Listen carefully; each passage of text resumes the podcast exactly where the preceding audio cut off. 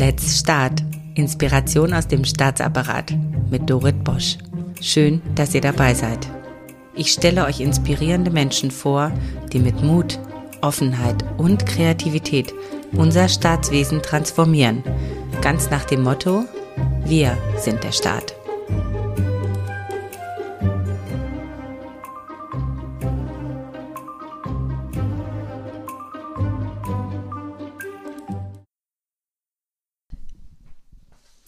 Ich begrüße euch ganz herzlich zu einer ganz besonderen Folge von Let's Start. Ich kann euch versprechen, es wird sehr persönlich und sehr lustig. Ich habe mir in der letzten Folge mit Afridun gewünscht, dass ich ein Podcast-Spezial machen kann zu meiner deutschen Minderheit der Siebenbürgen Sachsen, die heute in Rumänien ansässig sind. Ich begrüße ganz herzlich Alexandra Horn. Sie ist Siebenbürger Sachsin mütterlicherseits und sie war voller Begeisterung dabei, als ich sie um ein Interview bat. Alexandra hat eine Vorliebe für den deutschen Mittelstand und warum das so ist, finden wir in diesem Interview heraus. Sie leitet im Deutschen Institut für Normung den Bereich Mittelstand und vorher war sie beim Bundesverband Mittelständischer Wirtschaft. Und davor hat sie das Mittelstand 4.0 Kompetenzzentrum des Bundeswirtschaftsministeriums geleitet. Ihr seht, Alexandra Horn bewegt sich zwischen Wirtschaft und Verwaltung hin und her und vermittelt zwischen diesen beiden Welten. Also eine sehr, sehr spannende Position, auch für unsere Zuhörerinnen und Zuhörer. Wir haben festgestellt, dass wir eine sehr ähnliche Arbeitsweise haben, pragmatisch und lösungsorientiert. Und warum das so ist, finden wir heute heraus. Für alle, die ein Label brauchen, das nennt man Design Thinking. Das liegt uns quasi in den Genen. Wenn jemand wissen möchte, wer noch Siebenbürger Sachse ist, ich habe hier zwei Namen, und zwar den SAP-Gründer Hasso Plattner und den aktuellen Präsidenten von Rumänien, Klaus Johannes. Das sind unsere Landsmänner. So nennt man das. Wir wollen heute mit Alexandra herausfinden, was diese Eigenschaften sind, die sie uns so prägen und warum wir Siebenbürger Sachsen auch einen guten Beitrag leisten können zur Transformation in Wirtschaft und Verwaltung. Ich habe schon gesagt, es gibt ein bisschen Eigenwerbung. Also für alle, die gute Nerven haben und guten Humor, bitte unbedingt daran bleiben. Liebe Alexandra, ich konnte heute ehrlich gesagt nicht schlafen, weil ich so aufgeregt war, dass du hierher kommst. Herzlich willkommen. Ich habe mich so gefreut. Ja, vielen Dank für die Einladung. Ich fand die Idee auf Anhieb toll und ähm, habe auch angefangen, dann darüber nachzudenken. Du hast mich da auch wirklich ähm, spannende Gedanken gebracht, die ich mir vorher so nicht gemacht habe, tatsächlich. Gut, dann legen wir gleich los. Ich würde gerne vorher einen kleinen Exkurs machen für die Leute, die nicht wissen, was Siebenbürger Sachsen sind. Nein, sie haben mit dem Freistaat Sachsen nichts zu tun. Und ja, sie sind eine der ältesten deutschen Siedler in ähm, Osteuropa und ähm, seit dem 12. Jahrhundert lebten sie in dem heutigen Rumänien. Dann sind sie sukzessive nach Deutschland ausgewandert, vor allen Dingen nach dem Zweiten Weltkrieg unter der Repression der kommunistischen Herrschaft in Rumänien. Und heute leben eigentlich bis auf ganz wenige, äh, fast alle in Deutschland. Mhm. Wir sind, ich weiß gar nicht, wie die Zahlen so genau sind, ungefähr 200.000 Leute, aber die sind schön verteilt auf das mhm. ganze Land. Vor allen Dingen gibt es so zwei, drei Hotspots in, äh, in, in, in Deutschland, äh, ja. zum Beispiel die Drabender Höhe oder Gundelsheim, ja, wo unsere genau. Verwandten alle sind. Da kann man im Supermarkt sogar auf Sächsisch einkaufen. Und ähm, ich will es mal so beschreiben. Die Siebenbürger Sachsen haben wie in einem ja, Wegglas in Rumänien in sehr feindlicher Umgebung überlebt, ähm, über 850 Jahre. Dafür hatten sie auch mhm. tolle Strategien entwickelt. Ähm, sie haben in dieser Zeit ihre Kultur, ihre Sprache, ihre Religion behalten, hatten weitestgehend Autonomierechte und konnten so überleben. Ähm, diese Überlebensfähigkeiten sind alles Eigenschaften, die ich so teilweise an mir wiederentdecke mhm. und Alexandra fand das auch und deswegen wollte ich gerne mit ihr besprechen, was sind denn diese guten Eigenschaften, was sind vielleicht auch weniger gute Eigenschaften und wie können wir sie heute für uns nutzen und für jeden, der jemanden kennt, der aus Siebenbürger Sachsen ist, vielleicht hat er danach eine höhere Sensibilität, wie man solche Mitarbeiter oder Führungskräfte auch besser einsetzen kann. Alexandra ist, und das kann ich jetzt gleich auch sagen, meine Cousine. Was heißt nicht, dass wir wirklich Cousinen sind, sondern alle, die über äh, unter 50 sind. Für vorher war es unter 30, aber wir sind älter gekommen, sind Cousinen, alle drüber sind Onkels und Tanten. Also wir sind irgendwie miteinander verwandt. Mhm. Ähm, wie merkst du dir das System der Verwandtschaft, Alexandra? Ich habe es tatsächlich aufgegeben zu verstehen. Also ich weiß auch nur, dass wir irgendwie verwandt sind und ähm, ja, äh, es ist wie gesagt, es ist auch nicht verwunderlich, weil du es ja auch beschrieben hast, die Siebenbürger Sachsen haben ja in Rumänien über viele Jahrhunderte, also über viele Einwanderungsströme sind sie nach äh, Siebenbürger Sachsen gekommen und haben sich dort ihr, vor allen Dingen ihr Haus gebaut. Ganz, ganz wichtig, ja, dass man sein Haus baut und dass man autark ist. Und wenn ich etwas mit Siebenbürger Sachsen so spontan verbinden würde, würde ich sagen, tüchtig. Die sind alle wahnsinnig fleißig und, und emsig und ähm, haben das auch in Rumänien, diesen Lebensstil da gepflegt. Und man muss ja auch sagen, das ist ein, ein Vielvölkerstaat, Rumänien, so wie er auch im Augenblick auch noch geografisch zu sehen ist. Da gibt's ja ungarische Minderheiten, rumänische Minderheiten, auch zum Teil bulgarische, aber eben auch die deutsche Minderheit. Und du hast es, finde ich, sehr gut beschrieben. Es ist schon ähm, erstaunlich oder es ist, wert, einen Blick drauf zu werfen, wie haben die das eigentlich geschafft, in dieser Umgebung so zu bleiben, wie sie sind mit ihrer Kultur und mit ihrem, ja, mit ihrer Religion das sind sicherlich Eigenschaften, die, die diese Bürger Sachsen haben.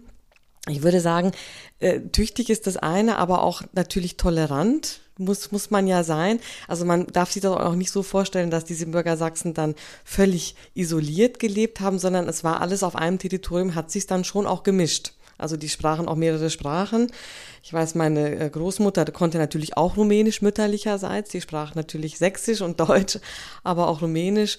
Und Fetzen vom Ungarischen musste man auch können, um da in diesem, in diesem Gebiet gut zu leben.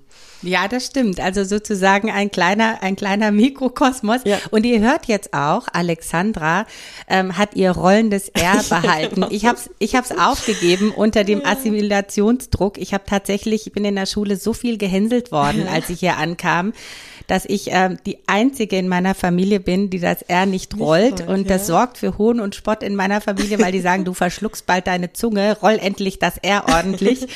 Alexandra, du hast es beibehalten. Für dich war das natürlich. Ich liebe das heute an dir und auch ich mag das auch an Franken oder an ja, anderen ja, Bayern. Das ist, es sorgt auch immer für die Frage, wo kommst du her? Und dann äh, die Leute, die nicht aus Franken kommen, die denken, das sei, ich sei Fränkin.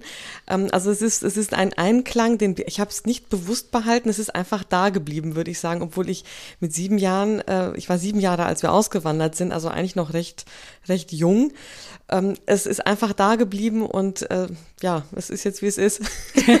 ich finde das äh, sehr sympathisch. Also ich habe das nicht durchgehalten. Und ähm, sprichst du, weil du gerade von Sprachen sprachst, sprichst du noch die sächsische Sprache? Ein bisschen? Leider nicht, leider nicht. Ich verstehe sie. Es ist ähm, also es hat sogar was vom Englischen zum Teil. Also wenn meine Eltern, die sprechen noch Sächsisch und wenn meine Kinder das hören, dann hören die was Englisches daraus, aber man, man kann es verstehen. Ich selber spreche es leider nicht. Du hast, bevor wir hier angefangen haben, gesagt, du kannst ein Wort noch. Sag mal, wie das heißt. Das ist das Joi. Joi, Joi ist äh, schlimm, ist Joi ist Katastrophe. Das ist vielleicht, das ist vielleicht, ähm, passt vielleicht auch zu den Silberger Sachsen, das, das Joi, man muss ja auch überlegen, die haben ja wirklich äh, viel erlebt, viel ja, durch, durch, durch, durch die Auswanderung, dann wieder Einwanderung. Aber es, es ist vielleicht auch nur ein Ausdruck, aber so pessimistisch sind sie eigentlich nicht. Ich glaube, die Sachsen sind eher Optimisten, können gut feiern, äh, feiern gerne. Die Hochzeiten, das ist immer ein großes, ein großes Fest. Hochzeiten da kommen auch wieder alle bei mir zusammen. Auf dem Zettel, genau, das ist äh, sehr wichtig, wie man Hochzeiten organisiert. Das steht hier auch auf meinem Zettel. Kommen wir ja. gleich zu. Noch ein, ein kleiner Punkt zu den Sprachen. Mhm. Dieses Joi ist auch so, sich so Luft verschaffen. Also das Richtig. passt irgendwie. Also wenn Sie jemanden kennen, äh, der Siebenbürger Sachs ist mit Joy, können Sie wirklich große Punkte machen. Und ähm, ich genau. habe ähm, bei den, äh, bei, was die Sprache angeht, äh, nur damit man so sieht, wie die, wie groß die Vielfalt ist, wenn man zum Beispiel in einem Dorf wohnt und sieben Kilometer weiter ist das nächste Dorf, mhm. dann ist das Wort Ei wird in allen umliegenden Gemeinden ganz anders ausgesprochen. Also die einen sagen Orchen, Ochen, Ochen, ja. Ichen, äh, Eichen und es Ja. ist alles Ei. Also selbst diejenigen, die mit dieser alten Mundart aufgewachsen sind, Reliktmundart nennen das die Sprachwissenschaftler, ähm, der kann sehr viele verschiedene Facetten davon und ähm, ja, wir Ja. können uns jetzt nicht darauf unterhalten, jemand, ich suche gerne noch jemanden, der das kann. Falls jemand das ähm, kann, soll er sich bitte bei mir melden. ähm, Du hast jetzt gerade von guten Eigenschaften der Siebenbürger Sachsen äh, erzählt. Und ähm, es gibt tatsächlich so eine Art, ähm, also unsere kleine Ministruktur, in der wir organisiert waren, waren die Nachbarschaften. Ja. Die haben aufeinander aufgepasst, ja. die haben aber auch aufgepasst, dass man nicht zu individuell wird. Das ist so ein bisschen der Nachteil. Ja. ähm, die waren sehr pragmatisch, lösungsorientiert, die haben Hochzeiten zusammen organisiert, Mhm. Beerdigungen, also das, die großen Feste hat man zusammen gemacht. Ich möchte jetzt mal eine Brücke schlagen und Mhm. dann dich mehr reden lassen, liebe Alexandra. Der Mittelstand, der liegt dir so am Herzen. Mhm. Wo siehst du da Parallelen? Also was zieht dich da so an? Warum bist du zum Mittelstand gekommen? Ja, gute Frage. Ich habe mich das manchmal auch gefragt, weil das tatsächlich etwas ist, was mich beruflich total gepackt hat und total fasziniert. Ähm, also tatsächlich habe ich das, er, das erste Mal mit Mittelstand so bewusst Kontakt gehabt in meinem ersten, in meiner ersten beruflichen Station. Da war ich in Brüssel und habe für eine Public Affairs Firma gearbeitet und da hatte ich sehr viele unterschiedliche Kunden, also vor allen Dingen Konzerne, die sich ähm, haben vertreten lassen, aber eben auch der Europäische Verband der Familienunternehmer. Und das war tatsächlich ein vergleichsweise exotischer Kunde, wenn man das mit den, mit den Konzernen verglich. Bei den Konzernen hatte ich meistens Ansprechpartner aus den Public Affairs Abteilungen. Das waren sehr große Organisationen, die natürlich, was die Entscheidungsketten betrifft, auch entsprechend äh, langwierig waren und im Gegensatz dazu waren natürlich die, die Familienunternehmer was eine komplett andere Welt, eine Welt der, der Entscheider, so habe ich es immer wahrgenommen, derjenigen, die was machen, die nicht einfach warten, dass was passiert, sondern es erstmal selber versuchen und dadurch wahnsinnig viel gestalten und vorangebracht haben. Also jeder kennt diese Prozesse in Brüssel, das dauert und ähm, man, man, man denkt in ganz anderen Zyklen, man denkt natürlich in, in Wahlperioden, man denkt in, in Fraktionen, also da ähm, es ist eine ganz andere Welt und dann kommt ein Familienunternehmer und sagt, ich brauche jetzt eine Entscheidung. Und dann ist man an der Stelle praktisch Übersetzer, Vermittler zwischen dieser Welt, was du eben auch sagtest, die Welt der Politik und die Welt der Unternehmer und dann nochmal der Familienunternehmer, also derjenigen, die wirklich seit zum Teil 200, 300 Jahren dieses Familienunternehmen äh, weiterführen und auch eine Verantwortung in der in diese Richtung sehen. Da, ähm, das war sehr faszinierend und äh, ich habe sehr viel Respekt vor diesen Menschen bekommen, die, die, die wirklich die Dinge gestalten. Natürlich gestalten Politiker auch Dinge, aber die Unternehmer machen das nochmal anders. Also das hat mich, das hat mich gepackt und ich wollte seitdem auch gerne für den Mittelstand arbeiten, weil ich auch gemerkt habe, wie benachteiligt äh, kleine, mittlere Unternehmen sind, einfach aufgrund der Tatsache, dass man sie nicht kennt. Man kennt die, das sind keine großen Namen und trotzdem bewirken sie sehr viel vor Ort. Das, das hat mich einfach ähm, dann die letzten fast 20 Jahre, würde ich sagen, sind mittlerweile gepackt und man sieht an verschiedenen Stellen, was man für diese Unternehmen tun kann. Und nochmal die Brücke zu den Siebenbürgern, dieses, dieses Machen, dieses Machertum, was wir eben auch schon hatten, das hat mich tatsächlich an die Siebenbürger erinnert. Also die, die, die, dieses unerschrockene Anpacken und ähm, ja, und dieses, äh, die, dieses Bedürfnis auch etwas zu gestalten, das würde ich sagen, das ist, Siebenbürger sind da auch in dem Sinne auch unternehmerisch. Also mir, ich weiß nicht, wie es euch geht, aber mir geht das jetzt gerade richtig nah. Ich bin, also ich bin ganz gerührt, weil ähm, du sprichst so aus meiner Seele, weil ich sehe das auch so. Ich, ich meine, die Zuhörerinnen und Zuhörer, die sind ja auch teilweise in großen Strukturen, in Konzernstrukturen, in Verwaltungsstrukturen. Da ist nichts mit äh, frei und gestalten und ähm, äh, ja, wie soll ich sagen, Unternehmertum drin. Wir machen ja äh, auch diesen Podcast deswegen, weil wir natürlich vielleicht auch ein bisschen davon lernen Mhm. möchten, wie man in großen Strukturen diese, diese, sich diese Freiräume auch nimmt und ähm, eben diese Gestaltungsfreiräume, die ja durchaus erwünscht sind, auch nutzt. Mhm. Kannst du vielleicht unseren Zuhörerinnen und Zuhörern sagen, ähm, wie genau füllst du diese Vermittlerrolle aus? Weil ähm, das kam so von Herzen gerade von dir. Ich glaube, du hast uns wirklich viel zu geben. Ja, also ich glaube, es ist wirklich wichtig, ähm, sich hineinzuversetzen. Was du gesagt hast, das Stichwort ist eigentlich Design Thinking, also wirklich versuchen, die Perspektive einzunehmen des, des Unternehmers. Der tut es ja nicht, ähm, also der, der tut es ja für seine Mitarbeiter, für, für das Vorankommen in seinem Unternehmen das ist ja das, was ihn umtreibt. Und ähm, natürlich, wie du sagst, wir sind einerseits sind wir in einer Struktur, das kann man sagen, das ist das Gesetz, das sind zum Teil jetzt auch aus Perspektive des DIN, sind es Normen, das sind ja alles Regelwerke, die das Ganze zusammenhalten, die dafür sorgen, dass auch alles funktioniert. Und trotzdem müssen wir immer aufpassen, finde ich, dass wir da nicht in eine Struktur kommen, wo wir sagen, das ist ja eh alles so, wie es ist. Es akzeptiere ich jetzt so und dann, dann ist es, äh, dann wird sich auch nie was verändern. Und ich glaube, genau das ist die, das ist die, die, die, die, die Welt, in der wir uns bewegen. Wir zwei, glaube ich auch. Du bist ja auch jemand, der in einer Struktur arbeitet, äh, nicht einer unternehmerischen Struktur, sondern in einer Verwaltungsstruktur. Aber dass man dort sieht, was können wir jetzt pragmatisch machen? Wie können wir zu einer Lösung kommen? Und dann gibt es immer Wege. Und das ist, glaube ich, wirklich etwas, was man ja, wo man manchmal auch so, so einen Stupser geben möchte in diesen Strukturen, dass man sagt, nein, es ist, es, wir müssen es immer wieder hinterfragen und gucken, macht es wirklich Sinn, diese Strukturen, die wir haben? Bringen sie uns wirklich voran oder behindern sie uns? Und ich glaube, gerade im letzten Jahr haben wir gesehen, vieles geht doch, was vorher unmöglich schien, weil wir einfach mussten. Und dieses Müssen haben wir über viele Jahre ja nicht gehabt, zumindest wenn, wir, wenn ich jetzt von mir spreche. Ich habe nie in einem Unternehmen gearbeitet tatsächlich, also jetzt und schon auch Unternehmen, aber ähm, ich habe in Verbänden gearbeitet, also da gibt's auch Strukturen. Aber ähm, da zu sagen, wir, wir, wir gucken uns äh, auch ohne Not mal an, was wir verändern können, das ist vielleicht etwas, was wir auch aus dieser Zeit mitnehmen können, aus der wir hoffentlich ja langsam rauskommen.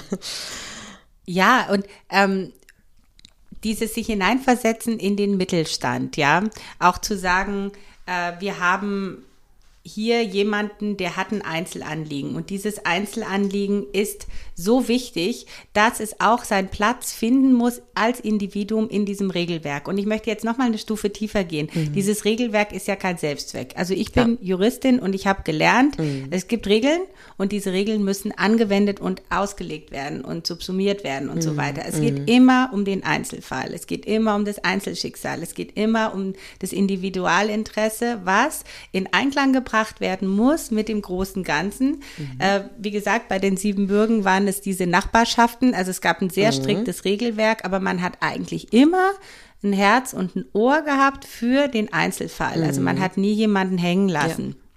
Und dieses jemand nicht hängen lassen. Also ich merke das auch bei mir, wenn jetzt jemand ähm, zu mir kommt und, ähm, und, und hat ein Anliegen, dann versuche ich wirklich zu verstehen, erstens, mhm. was treibt diese Person ja. um und wie kann ich das in Einklang bringen mit dem Gesamtinteresse? Genau. Weil ja. die Summe von allem ist ja irgendwie, jedes Individuum gehört ja zu dem großen Ganzen dazu ja. und diese Integrationsleistung mm, zu vollbringen. Mm. Ähm, Stichwort Integration, also das können wir ja auch sehr gut integrieren, uns integrieren, andere integrieren. Ja, ja. Ähm, das wäre mein erster Punkt, ob du dazu vielleicht ein Beispiel bringen kannst. Und das zweite ist, wenn ich verstehe, wie die Einzelperson, der Mittelstand, der Unternehmer tickt, dann habe ich aber immer noch nicht das Ganze, also die, die, die andere mhm. Seite, also die große Struktur, das, ja. die Verwaltung. Wie breche ich da mir meinen Weg rein. Oder ja. brechen ist vielleicht ein bisschen brachial gesagt, aber manchmal ist es ja so, ja. es ist Hartnäckigkeit. Wie machst du das ganz genau? Ja, hartnäckig. Ich glaube, das ist tatsächlich. Sie ist sehr hartnäckig. also ja, hartnäckig, aber ähm, ich, wie du schon gesagt hast, man muss es ja erst einmal, man muss ja wirklich, und das ist das Allerwichtigste, sich einmal auf die Menschen einlassen und sie wirklich und sie wirklich verstehen wollen. Das ist, glaube ich, ganz, ganz wichtig. Und dann hast du immer den Spagat, wie du es beschrieben hast, aus Einzelinteresse und dann dem übergeordneten Regelwerk. Aber ich glaube, gerade beim Mittelstand ist es so, dass es so viele Dinge gibt und das hat mich immer wieder fasziniert, weil ich natürlich der Mittelstand, das ist ja keine homogene Masse, das ist ja total heterogen. Das ist gerade in Deutschland hast du ein ein ein, ein feingliedriges System von vielen vielen vielen wirklich unzähligen kleinen Unternehmen, die überall sind. Es ist nicht, es ist keine zentralistische Struktur, die wir haben. Und dennoch, also ich habe es in verschiedenen Situationen erlebt, natürlich beim Bundesverband Mittelständische Wirtschaft. Auch da habe ich eine, eine Mittelstandsallianz gegründet mit, mit 30 verschiedenen Branchenverbänden aus dem Mittelstand. Das war total heterogen. Und es war immer wieder interessant zu sehen, dass es doch einen gemeinsamen Nenner gibt. Und das, und, und, und die Mühe muss man sich schon machen und zu gucken, so was, ist es wirklich ein Einzelinteresse oder gibt es da wirklich einen größeren Bedarf? Und das ist vielleicht auch die Herausforderung für den deutschen Mittelstand, dass man diese Dinge mal zusammenbringt, diese, dieses, ah. diese Fliehkräfte, die wir haben. Und also dass wir das organisiert machen und, und wirklich sagen, so, das ist, das mag jetzt ein, äh, ein also mögen völlig unterschiedliche Unternehmen sein, aber die haben ein gemeinsames Bedürfnis und das zusammenzubringen. Das also du, äh, ich verstehe, wenn du äh, ein Einzelinteresse siehst, dann schaust du erstmal, wer hat das gleiche Problem. Weil ich meine, wenn viele Leute oder das gleiche anlegen, wenn viele mhm. Leute sich zusammentun, ja. dann finden sie vielleicht auch eher Gehör bei der größeren Struktur. So ist es. So, das ist ja. eine Technik, die du hast. Ähm, äh, ja, das mache ich in der Tat auch. Also ich gucke immer, dass ich ein, ähm, ja, so, so, so eine substanzielle Masse zusammenkriege, ja, genau. ja, genau. damit die Schlagkraft etwas größer ist. Genau, ähm, ja. Und das tue ich aber für diesen also ein Einzelner, der ja. inspiriert mich dazu, der ja. ach, da könnte man mal hingucken. Aber einer da muss hast kommen, du auch, genau. einer muss kommen. Ah, ja, bitte, unbedingt. Einer muss immer kommen und dann suchen wir die anderen dazu. Ja, die anderen kommen dann auch. Das ist es Und du ja. organisierst die anderen dann. Ja, ja du genau. trommelst die alle zusammen. Ja, das kenne ich von den Siebenbürger Sachsen auch. So, einer heiratet, alle bringen ein Huhn, ein Ei mit. Also und die Nudelsuppe, wirklich, ganz wichtig. Und die Nudelsuppe. Das, das, das, das mhm. läuft alles ganz automatisch. Und am Ende steht eine Hochzeit mit 300 Leuten da. Also es ist wirklich so. Wir sind ja zusammen so. aufgewachsen und so, so ist es. Und ähm, ich weiß, ich schweife jetzt ab, aber das gehört zu diesem Podcast auch dazu. Wir kommen gleich wieder zurück zum Mittelspannstand. Das finde ich so spannend. Ähm, es ist tatsächlich so, ähm, als ich dann nach Deutschland kam und selber geheiratet habe, da fand ich das also völlig undenkbar, unter 300 Leuten zu heiraten. Ja, aber hier funktionieren Hochzeiten anders. Hier hat man Caterer und so weiter.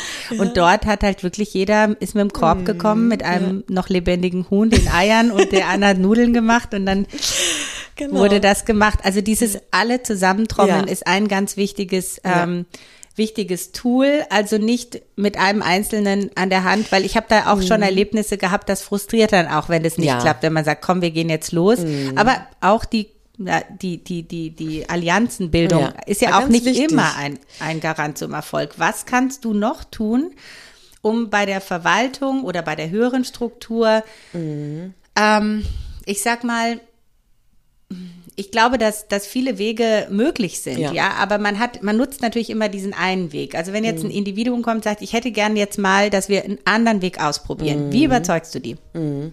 Wie meinst du einen anderen Weg? Das muss ich jetzt nochmal nachfragen. Also wenn jetzt ein Einzelinteresse kommt, mhm. ja, mhm. und man hat aber dieses Einzelinteresse bisher noch nicht so. umgesetzt. Ja, ja. So, also man muss nochmal äh, vielleicht neue Wege finden, die es ja mhm. gibt. Ja? Also auch im Datenschutz oder ist ja auch völlig egal. Wir nutzen ja immer dieselben Wege und denken, andere Wege gibt es nicht. Das ja, stimmt ja nicht, sondern ja. man muss ja neue Wege sich mhm. erschließen. Ja. Und der Anknüpfungspunkt ist dieses Einzelinteresse. Also wie schaffst du es, andere zu überzeugen, sich die Mühe zu machen, mhm. sich in mhm. diesen Fall einzudenken, Präzedenzfall zu schaffen, neue Wege sich zu erschließen, neue, die Norm neu auszulegen? Ja, tatsächlich ist die Normung, das ist ganz interessant, das merke ich jetzt erst gerade, ist ja genau das eigentlich. Also in der Normung muss auch einer kommen und sagen, ich habe einen Bedarf an einer Norm. Mhm. Und, äh, und, und dann muss man eben das äh, mitteilen, man muss es bekannt machen. Und, und das ist eben auch immer die Herausforderung, da den Mittelstand zu erreichen, weil ähm, man muss ja erstmal überhaupt auch äh, zeigen, hier gibt es eine Initiative, hier gibt es eine Möglichkeit, was zu gestalten.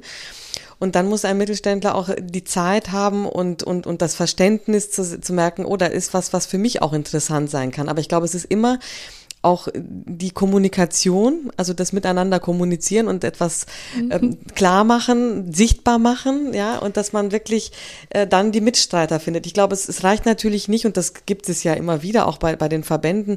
In der Verbandsarbeit habe ich das erlebt ähm, ein Einzelinteresse wird sich natürlich schwer durchsetzen können, weder im Gesetz noch in einer Norm. Es muss immer auch der Konsens da sein und das ähm, und und die Unterst eine breitere Unterstützung und gerade im Mittelstand braucht man das. Also da wird ein Einzelner natürlich wenig bewirken können. Das ist klar. Also man braucht auch diese Eigenschaft, auch eine sächsische Eigenschaft, also äh, Kommunikation und ich ja. weiß nicht, wie es dir geht. Auch ein kleiner Schwenk jetzt in unsere gemeinsame Vergangenheit. Also ich habe zum Beispiel bestimmt vier oder fünfmal zu Abend gegessen. Also ich bin bin nicht irgendwie sofort nach Hause zu meiner Mutter, sondern habe vorher noch mal geguckt, was in den anderen Töpfen drin war. Für mich ja. ist es ganz normal, ja, ja. überall vorbeizuschauen, zu gucken, wie es den Leuten absolut. geht, einen kleinen Schnack zu halten. Und für mich ist das ganz normal. Und ich mhm. verbinde das aber immer auch mit meiner Arbeit. Und so sammle ich das mhm. so mit dem, mit dem größten Vergnügen sammle ich so alle ein. Kennst du das ja, auch ein bisschen? Total. So? Ja, also ja, für mich ist so Networking, das ist so wie, das ist, das ist für mich kein Tool. Also Nein, also das ist nichts, genau. was ich jetzt mir auf die To-Do-Liste schreibe, sondern Nein, ob ich jetzt atme oder nicht atme, ob ich network oder nicht networke, das ist alles, das passiert automatisch. Das stimmt. Und das ist wirklich so. Vielleicht ist das auch aus diesem Mikrokosmos, den wir ja kennen, diese Siebenbürger sächsischen Dörfer, die, die wirklich sehr, sehr klein waren, die, die, das kreiste alles auch um die Kirche. Ja, das ist ja, man sieht das ja auf den Bildern. Das sind wunderschöne kleine Dörfchen, die zum Teil immer auch noch so erhalten geblieben sind. Und da ging es natürlich auch nur in der Gemeinschaft, wie du es mhm. ja beschrieben hast. Also das, das, das Zusammenhalten, das sich unterstützen, aber natürlich auch, wie soll ich sagen, das ist auch das Brennglas, ne? Da entkam auch keiner aus dieser Gemeinschaft. Da wusste dann man auch jeder alles, wie das in so einer Dorfstruktur ist. Aber es war, glaube ich, ein ganz starker Zusammenhalt. Und das merkt man ja auch den, diesen Bürger Sachsen, die ja zum großen Teil alle wieder ausgewandert, wieder nach Deutschland gekommen sind, wie die das auch weiter kultivieren. Also das ist, ist ja so, ne? total. Und, und, diese und weitergeben. Also wir tun das ja heute auch. Wir geben das jetzt weiter. Richtig. Äh, und es gibt ja auch viele äh, äh, von anderen Nationen, Deutsche und so weiter, die ja. das genauso machen. Also wir wollen jetzt jetzt nur hervorheben, wie wir das machen, aber es wir gibt kultivieren natürlich, das äh, auch. wir kultivieren obwohl das vielleicht nicht so schlimm wie äh, noch, also nicht so schlimm jetzt nicht, aber nicht so intensiv, wie das vielleicht andere noch tun, die, die Trachten auch noch anziehen und diese diese tatsächlichen Feste. Ich habe das nur so aus der Distanz mitbekommen, finde ich schon auch, ähm, ja, ist schon äh, sehr echt. ja, das wird unsere Bräuche werden noch kultiviert. Das ist natürlich auch unter unser Identitätsmerkmal. Mhm. Ähm, ich komme noch mal zurück auf den Mittelstand. Also du suchst, äh, du hast ein Einzelinteresse, du findest, du, du findest ein Ohr dafür, du suchst Allianzen mhm. und dann gehst du raus und erzählst mhm. es jedem. Genau. So, und jetzt stehst du vor den Toren der Verwaltung, du stehst vor den Toren des größeren Verbandes, den du da noch, mhm. oder vor den Toren eines Instituts ja. oder vor irgendwelchen Normen, die diesen ja. Weg, den du jetzt einschlagen ja. möchtest, noch nicht kennen, mhm. der legal ist, der mhm. auch im Rahmen der Möglichkeiten ist, aber man ist ihn halt noch nicht gegangen. Ja, ja. Wie trittst du an die heran? Hast du da einen, einen Trick? Naja, du hast es eigentlich gesagt. Also hartnäckig muss man schon sein. Man muss auch gute Argumente haben. Und gerade wenn man sagt, wenn man für den Mittelstand argumentiert, da gibt es so viele, so triftige Argumente. Man muss ja sagen, warum ist die deutsche Wirtschaft so stabil? Warum ist sie so krisenfest? Und wir haben ja jetzt, gut, die Corona-Krise haben wir, wir haben, wir hatten die Finanzkrise und in all diesen Krisen ist nach wie vor das Hauptproblem im Mittelstand immer der Fachkräftemangel gewesen. Also mit anderen Worten, der, der Mittelstand ist Arbeitgeber, er stellt ein und er ist krisenfest. Und diese Struktur zu behalten, das muss im Interesse einer Behörde sein, einer Politik sein. Das ist so wichtig und das ist einfach, ich glaube, die Herausforderung, wenn ich sage, ich komme äh, als Vertretung eines großen Unternehmens, dessen Name jeder kennt, ist es total einfach, eine Tür aufzubekommen, weil, weil jeder irgendwas damit verbinden kann. Aber wenn ich sage, ich spreche für den Mittelstand, dann ist das ein bisschen diffus und es ist irgendwie erstmal per se wichtig und richtig, sich dafür einzusetzen. Aber wenn es dann ganz konkret wird, dann fehlen oft die guten Ideen.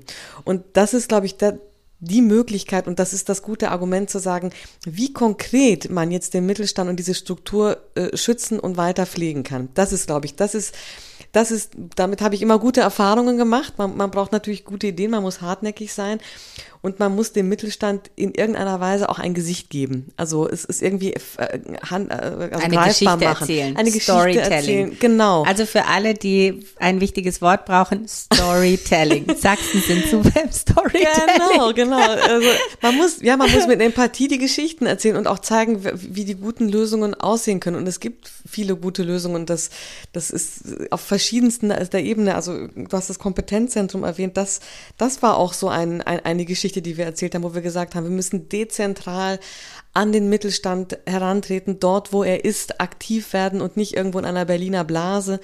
Ähm, das sind, glaube ich, ganz wichtige grundsätzliche Ansätze, mit denen man ganz viele Programme fahren kann. Das muss nicht immer Förderung sein, aber es muss immer, wie soll ich sagen, es muss immer dort sein, wo es stattfindet. Und die Mühe macht sich nicht jeder. Ja, das ist, wo ist das? Das ist, ich bin im Kompetenzzentrum auch ähm, bei, beim DIN, ich bin in, in, Orte gereist in Deutschland, die ich, wo, ja, da wusste ich vorher gar nicht mal, wo die sind.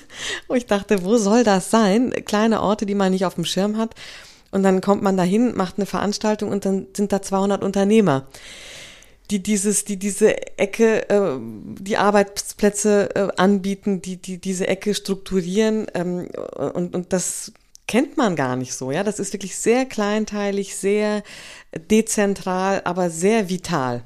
Ah, starke ja. Wurzeln. Ja. Ähm, also das, was du gerade beschreibst. Ich mache jetzt mal einen großen Bogen und dafür bin ich ja berühmt berüchtigt für meine Gedankensprünge. Ich hoffe, es gelingt mir, diesen großen Bogen zu schlagen. Es ging um Integration von Individualinteressen. Es ging um ähm, äh, dezentrale Organisation. Es ging auch um ein Stück weit um ein bisschen Selbstbestimmung, dass man auch sagen kann, da möchten wir, dass die Reise hingeht. Mhm ich meine, stehen wir jetzt nicht gerade im Föderalismus, in mm, Europa, mm. auch in der Weltgemeinschaft im, im, Prinzip genau vor diesen Herausforderungen. Also wie kann ich das Individuum integrieren in was Größeres? Wo ist der Nutzen? Wo sind die Scharniere, die Kommunikation mm. dazwischen?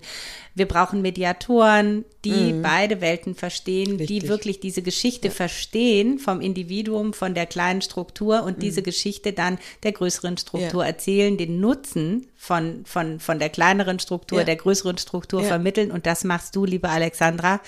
Ähm, ich, ähm, ja, ich, ich, ich finde das wirklich sehr berührend. Ich hatte eigentlich vor, noch mehr über Siebenbürger Sachsen mit dir zu sprechen, gestehe ich offen, aber dieser Gedanke, ähm, dieser deutsche Mittelstand, so wie du mir das erklärt hast, kann ich jetzt total gut nachvollziehen.